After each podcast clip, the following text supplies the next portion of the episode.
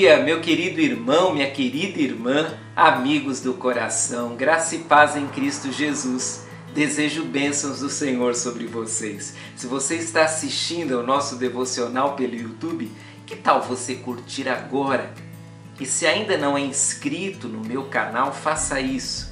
Se você está assistindo pelo Instagram, você também pode curtir o vídeo. Fazendo isso, outras pessoas também serão alcançadas através do impulsionamento que você dará curtindo e até mesmo compartilhando esse vídeo com outras pessoas. Devocionais da manhã, mês de março de 2022, legado. É sobre isso que estamos conversando. E hoje nós vamos falar um pouquinho sobre o legado do respeito à autoridade. Eu quero ser lembrado como uma pessoa que respeitou as autoridades constituídas por Deus. Vamos ver o que a Bíblia diz sobre isso? 1 Pedro capítulo 2, versos 13 a 15 trazem o seguinte recado do Senhor. Por causa do Senhor, sujeitem-se a toda autoridade constituída entre os homens, seja o rei como autoridade suprema, seja os governadores como por ele enviados para punir os que praticam o mal e honrar os que praticam o bem.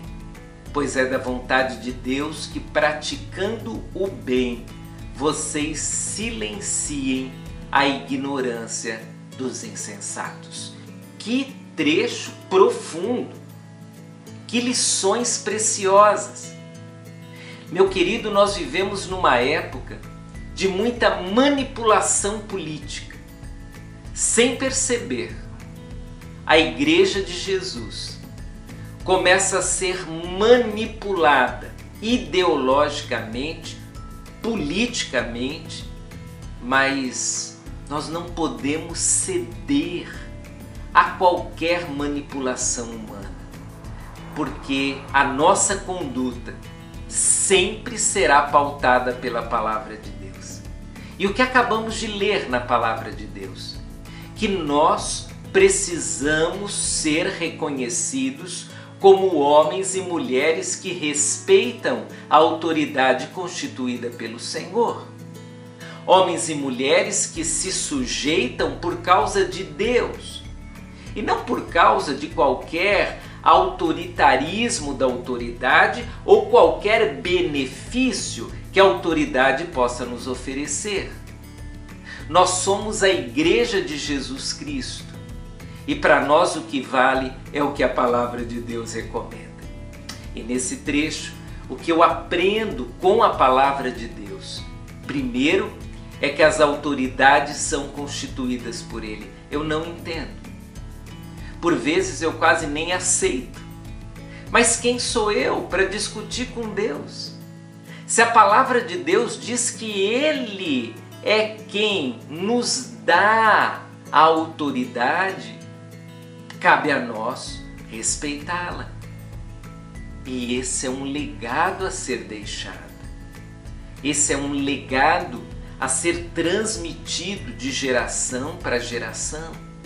Mas esse texto também diz que os governantes, eles de certo modo atuam como a mão de Deus sobre uma população, sobre um povo, sobre uma nação. Também é difícil entender isso, mas o texto diz que, pela autoridade, pessoas são honradas e pessoas são punidas. Vivemos num mundo que jaz no maligno, um mundo influenciado pelo pecado diretamente, e sabemos que muitas autoridades não se sujeitam a Deus no sentido da reverência a Deus.